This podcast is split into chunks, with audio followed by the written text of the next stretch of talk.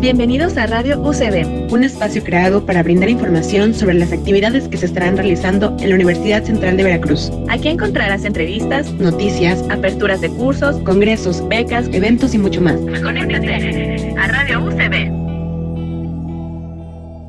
Bienvenidos a Radio UCB. Hoy nos acompaña Norma Angélica Mendoza García, psicopedagoga y actualmente está estudiando ciencias políticas aquí en la UCB. ¿Cómo estás, Norma? Muy bien, muy bien, excelente. Eh, ¿Cómo te fue en el semestre? En general, bien, no tengo ninguna materia reprobada, estuve mucho en contacto con mis profesores, todo lo que encargaban realmente era al principio un poquito difícil porque no estamos acostumbrados a, no vernos, a no tener contacto, eh, a que el maestro nos, nos desglose este, la materia totalmente, ¿no? es difícil eh, empezar a buscar, empezar a, darnos cuenta de que tenemos la capacidad también de investigar. Después, ya una vez que uno va como tomando el rumbo, eh, cada vez hizo más fácil. El Classroom fue muy buena herramienta. Este, algunos profesores pues solamente nos encargaron al principio alguna tarea, posteriormente ya empezamos a tener como más contacto porque nos dimos cuenta de que se podían hacer como sesiones vía Zoom y así lo hicimos y creo que fue pues una nueva experiencia. Eh, pues mira, a mí eh, dando clases virtuales evidentemente no me gusta para nada, ¿no? Porque pues mi estilo creo que es este muy particular como para en una clase virtual eh, adaptarme a ese contexto, ¿no? Y a mí sí me costó no, no trabajo eh, adaptarme a la dinámica, a la mecánica, digamos, de lo virtual, pero a la mecánica del, del, tú al tú con el estudiante sí es muy difícil para mí, porque no lo ves a los ojos, o sea, realmente estás viendo su cara, pero sus ojos te están viendo a ti. Entonces es bastante ahí como raro. Sí, es difícil. Eh, sin embargo, bueno, yo ya tengo una experiencia previa porque estudio una licenciatura en la UNAD. Este, es esa distancia totalmente. y no conozco ni a mis compañeros más que a los que alguna vez nos toca hacer algún intercambio. A mis profesores alguna vez los he visto en foto, nunca nos hemos visto de manera presencial. Siempre es nada más, ellos se encargan las tareas, nos encargan los libros que tenemos que consultar y entonces, bueno, vamos haciendo todo de esa manera. Por eso yo creo que a mí no me costó tanto trabajo.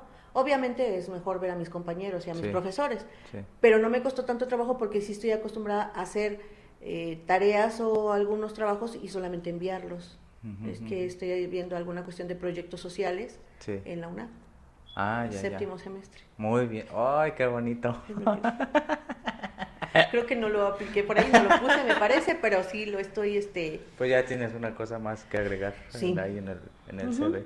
Entonces, por eso es que pues, no nos sentí tan feo. Al principio algunos compañeros inclusive llegaron a, decir ahí en el chat que, que no, que ya querían las clases presenciales, muchos dijeron que iban a renunciar aunque al final creo que todos entendieron que no era una cuestión solamente o meramente de la UCD, sino era pues, pues, mundial. generalizada, ¿no? y este y como que ya dijeron, bueno, pues no hay de otra, me cambie donde me cambie.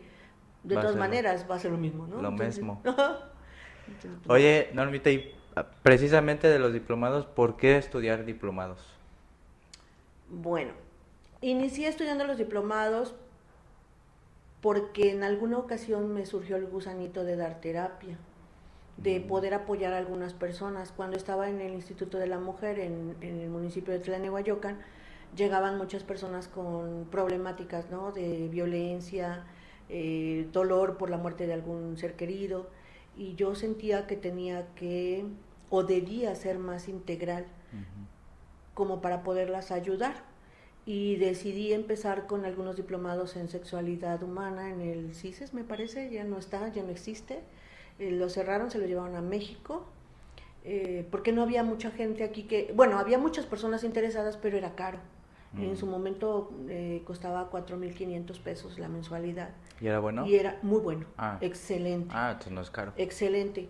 Pero para muchas personas, este, cuando no tiene uno la posibilidad, yo lo hice porque tenía una beca. Y era un diplomado, entonces no era eh, tan, tan caro y me apoyaron, si no, no creo haberlo podido lograr. Por eso inicié en, esa parte, porque era como apoyar a los jóvenes en el uso de métodos de anticoncepción y toda esta cuestión, y bueno, entreno. Y ya luego el de tanatología era como una cuestión muy mía, que había como algunos ciclos que tenía o debía de cerrar, eh, sobre todo el de la pérdida de mi hijo. Eh, este, entonces yo dije, ah, bueno, pues tanatología, vi los temas y, me llamaron la atención. Era una... las clases eran virtuales, los maestros eran de la UNAM y nos la daban en la USB aquí en la Universidad de Veracruzana porque había como un convenio. Duró un año y medio prácticamente el diplomado, excelente, excelente. La experiencia fue realmente pues muy emotiva porque te hace sacar muchas cuestiones que tienes dentro y creo que lo que yo quería, el objetivo que quería, lo logré. Yo me siento muy tranquila, con un duelo realmente superado. Y eso, no, no, porque antes no lo tuviera, pero como que ahora entiendo más, ¿no? Esa parte. Y fue uno de los diplomados que más me ha gustado. De ahí estuve en otro de psicoterapia de pareja, en el IPEPSIC, que es bueno, relativamente, porque como que las clases eran una vez al mes entonces no es muy eh, como que le faltó, ¿no? Ahí sí le puedo decir que le faltó. No que sea mala la escuela, pero quizás teniéndolo por semana o cada 15 días pudiera ser mejor. Sin embargo, es fue un muy buen diplomado. Eso me ha permitido que pueda dar algunas ocasiones asesoría o, o algo así.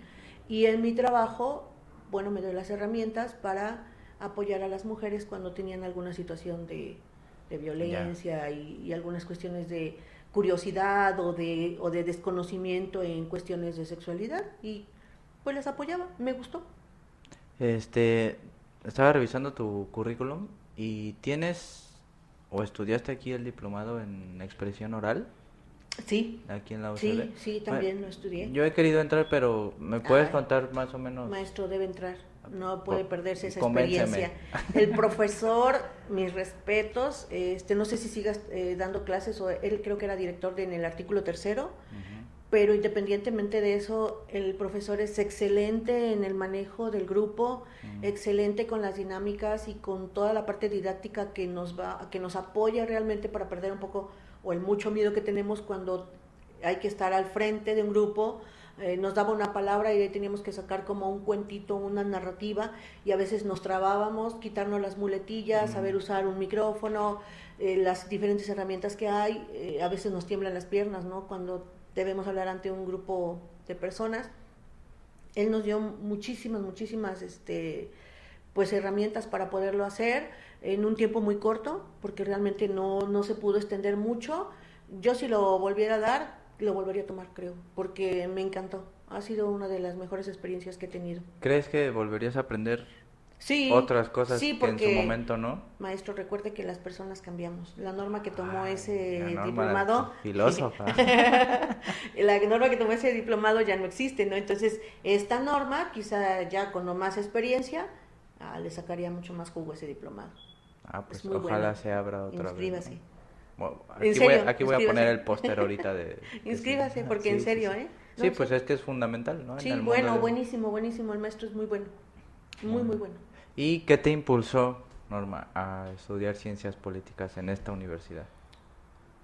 En esta universidad en particular, el que tenía yo conocidas que me decían que la universidad, pues que era muy buena, que no era muy cara, que realmente el rector era una persona excelente en el aspecto humano, que no era de si no pagas 1500 o 1800 no puedes entrar, siempre buscaba la manera de, que nosotros consiguiéramos o ayudarnos con la cuestión de las becas. Entonces, pues cuando no hay como mucho money, uno busca lo bueno y, barato, ¿no?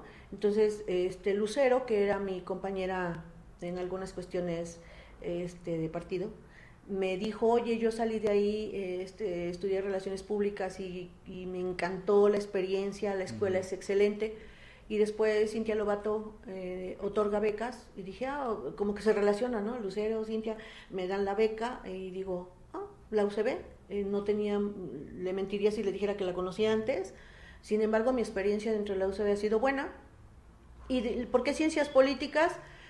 Porque me doy cuenta que hay muchas cosas por hacer, hay muchas necesidades y los políticos, yo voy a hacer una, pero los políticos, la mayoría están cortados por la misma tijera. La mayoría no es como esa parte del bien común y de pues voy a apoyar. No, la mayoría de las personas ahora quieren postularse porque hay dinero, porque hay poder. Y creo que yo cuando estuve, y vuelvo a retomar, eh, cuando estuve en el Instituto de la Mujer, en, en se me dio la oportunidad de trabajar en la administración 2011-2014, creo que encontré mi vocación. Creo que ah, ahí yo encontré mi vocación en el aspecto de de poder eh, darle a las personas el poco mucho conocimiento que yo tenga con relación a políticas públicas. Creo que la solución en este momento para muchas problemáticas de la sociedad son las políticas públicas, bien elaboradas, bien fundamentadas y llevadas de pie a pa a cabo. Eso es lo que da. ¿Y cuál es el primer lugar? La parte municipal de ahí la estatal y de la federal. Entonces, me, me, empezó a entrar como el gusanito por la cuestión política, por las campañas políticas, pero en el buen plan, en el plan de poder realmente ayudar. En el plan ético. Sí, sí, con mucha ética realmente. Que eh, pues, evidentemente la ética en estos momentos está entredicha. Sí, también aquí tiene la culpa un poco la maestra Leti porque la maestra Leti, cuando nos daba las clases de ética, sí, dígale, cuando nos daba la maestra Leti las clases de ética y nos hablaba de toda esta parte, de lo que los seres humanos sabemos que debemos hacer y dejamos de hacerlo, entonces yo dije, no, pues ahí como que todavía no más, y leyendo todos los libros que nos recomendaba y viendo las series de lo que nos decía, nosotros como seres humanos tenemos muchísimo que dar y lo perdemos en el camino. Entonces, yo, yo espero poder hacer un gran cambio en mi municipio. A lo mejor no llega a ser presidenta municipal, no lo han sido. ¿Me gustaría? Sí, no muero por ello, porque para poder ayudar o para hacer el bien no necesito tener un cargo público necesariamente, ¿no? Sin embargo, las, los tomadores de decisiones, desafortunadamente, pues sí están involucrados en la cuestión política, ¿no? Entonces dije, va, y, y creo que lo reafirmé aquí, lo vuelvo a repetir, con sus clases. Entonces, Leti y usted tienen la culpa de alguna manera que haya yo reafirmado ese deseo de, poder ayudar, ¿no? Y de poder hacer algo y que de trascender.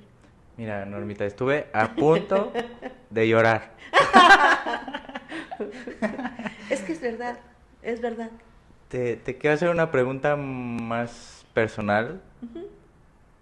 Si la quieres contestar, claro. Si no, no hay problema. Este, ¿Cuál, ¿Te has encontrado con problemáticas o dificultades al estar estudiando y ser madre soltera y, tener hijos y nietos, etcétera? ¿O mm. no? ¿O ha sido fácil realmente? No, no, no, no, no, no, la verdad es que no tengo problemáticas. Este, por la cuestión de mi hija o por la cuestión de mi nieto o por estar sola, no estoy sola, estoy con mi hija y estoy con mi nieto. Y aunque no estuvieran ellos conmigo, tampoco estaría sola, ¿no? Pero no, mi hija es un adulto, es un adulto productivo, mi hija trabaja.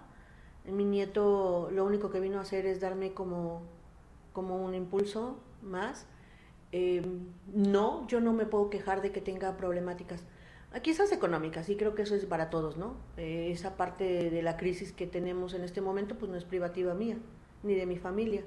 Pero por estar sin una pareja y tener que sacar adelante a mi hija, no, no, no, no, no, no tengo ninguna problemática. Y en cuanto al, al estudiar aquí, o sea, esa situación que mencionas, ¿ha impactado de alguna forma en, en la universidad? En, no sé, en no tener tanto tiempo para cumplir tus tareas o que se te vuelvan los tiempos, se te acorten por...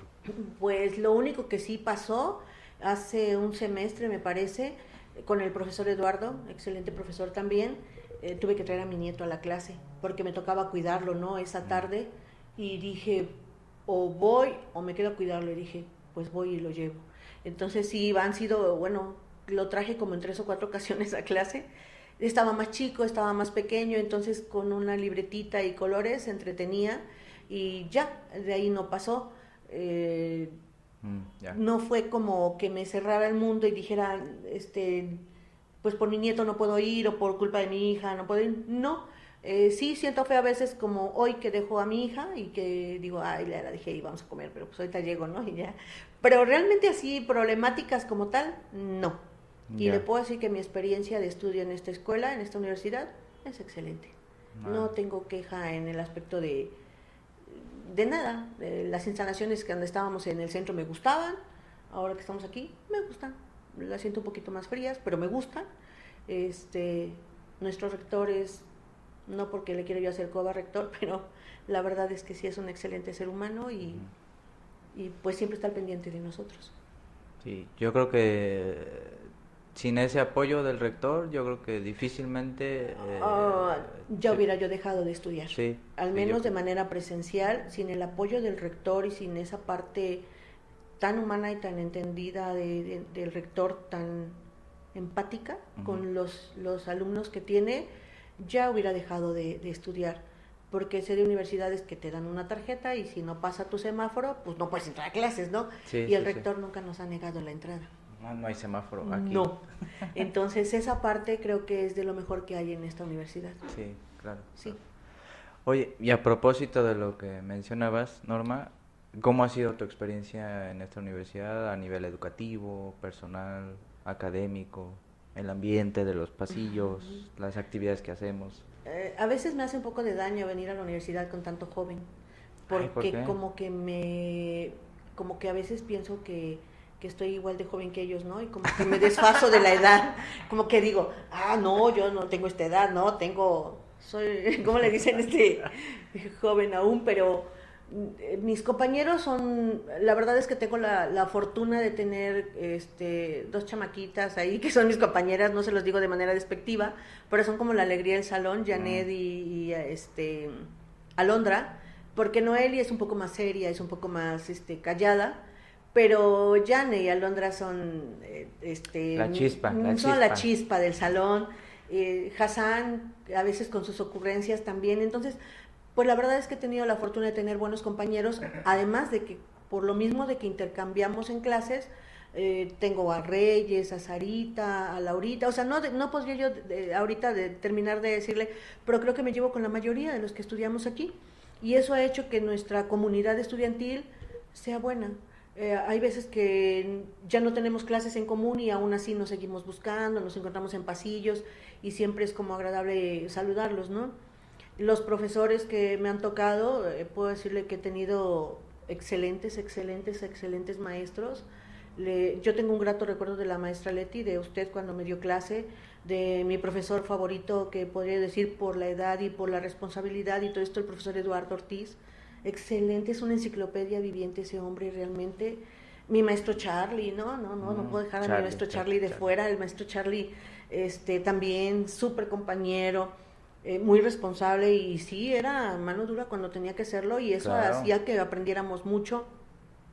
Los maestros que he tenido, el maestro de, del taller de, este, de oratoria, muy bueno, aunque no es maestro eh, formalmente de la escuela, pero bueno, tuve más, el, ya no está, el maestro que nos dio sociología, eh, me gustó, el sociólogo era bueno, este, la maestra Mirella, no, mis respetos para la maestra Mirella, la verdad, no, no, no sé, no quiero dejar de fuera a los profesores a todos, pero pues ha sido una muy vasta experiencia, ¿no? Eh, la mayoría son muy comprometidos con nosotros, pocas veces faltan, eh, saben muchísimo, el maestro Daniel que da clases en economía de la UB, el maestro Ignacio, que también, eh, qué bárbaro, se sabe fechas todo el tiempo, ¿no? Que nos daba la clase, él se sabía el día exacto de la batalla de no sé qué, así, no, no, no, o sea, la verdad es que nos podemos sentir muy afortunados del, de la calidad de los profesores que tenemos. Y la última pregunta, Normita, ¿ha cambiado tu perspectiva a partir de que empezaste a estudiar o últimamente acerca de de la vida o de tu persona o de tu desarrollo personal en función de lo que estás estudiando en esta carrera? Sí, sí ha cambiado porque creo que a veces uno vive mm, en un mundo un tanto de ilusiones o de utopías Y ya cuando uno lo empieza a estudiar y aquí empieza uno a leer y empieza uno a ver ejemplos y empieza a ver la verdadera historia de nuestro país, porque en ciencias políticas pues eso es lo que vemos, y vemos toda esta situación de lo que ha pasado, lo que ha acontecido, lo, lo que va, todo lo que está, nosotros tenemos un país tan hermoso, tan rico en todo y tan pobre, ¿no? También a la vez. Entonces mi perspectiva creo que se ha ido aterrizando. Creo que sí, mis ah, piecitos ya están más bien puestos en la tierra y me doy cuenta de que esto pues no se trata de utopías, no se trata de ilusiones, sino de realidades. Y que si realmente queremos hacer un cambio, podemos, pero sí tenemos o debemos estar muy comprometidos con la carrera que elegimos los que estamos estudiando política, la, cuestión política. Y yo creo que cualquier carrera, o sea, si no estás comprometido con tu carrera, pues no. Sí, pero sobre todo en este momento, esta, sí, sí, sí. porque nos deja entrever la pobreza y vileza humana de muchas personas que han tenido en sus manos la batuta, la varita para poder cambiar algo y no lo hicieron. O lo hicieron para empeorarlo. Entonces eso sí, es horrible. Sí. Bueno, pues con este comentario eh, triste pero esperanzador. pues es un, un comentario realista, perdón profesor, pero es realista. Yo quería aquí echar cohetes, pero no. no, estamos como para echar cohetes, ¿verdad? no, no. Ojalá y no me, que sea yo de esos que, eh, que en la generación de politólogos que salga de la UCB, sea del, como dicen, ¿no? De esas aves que cruzan el pantano y, mm. y que no se manchan. No sé. El pantano. sí. Alguien le diría de diferente manera. Sí. Pero bueno, hay que hablar decentemente porque pues nos van a escuchar, entonces pantano. Ahorita que cortemos ya. Gracias Norma por venir, eh, por darte el tiempo de explicarnos, de comentarnos tu experiencia y también tu vida personal. Este, lo valoramos mucho aquí, entonces este, te quería agradecer tu tiempo y gracias por venir. No, gracias a ustedes por darme un poquito de, ¿cómo se puede decir? ¿De vitrina? Ay, de, exposición, mediática. mediática, así es. Muchas gracias. No, no, a ti, muy amable por, por venir. Este, bueno, amigos y amigas, hemos concluido el día de hoy. Espérenos con más invitados próximamente. Síganos en nuestras redes sociales y en las redes sociales de la universidad. Y hasta muy pronto. ¿Te gusta Radio UCB? Síguenos en YouTube, Facebook e Instagram. Y también puedes acceder a nuestra página web www.ucb.edu.mx. Somos tu mejor opción. Inscríbete.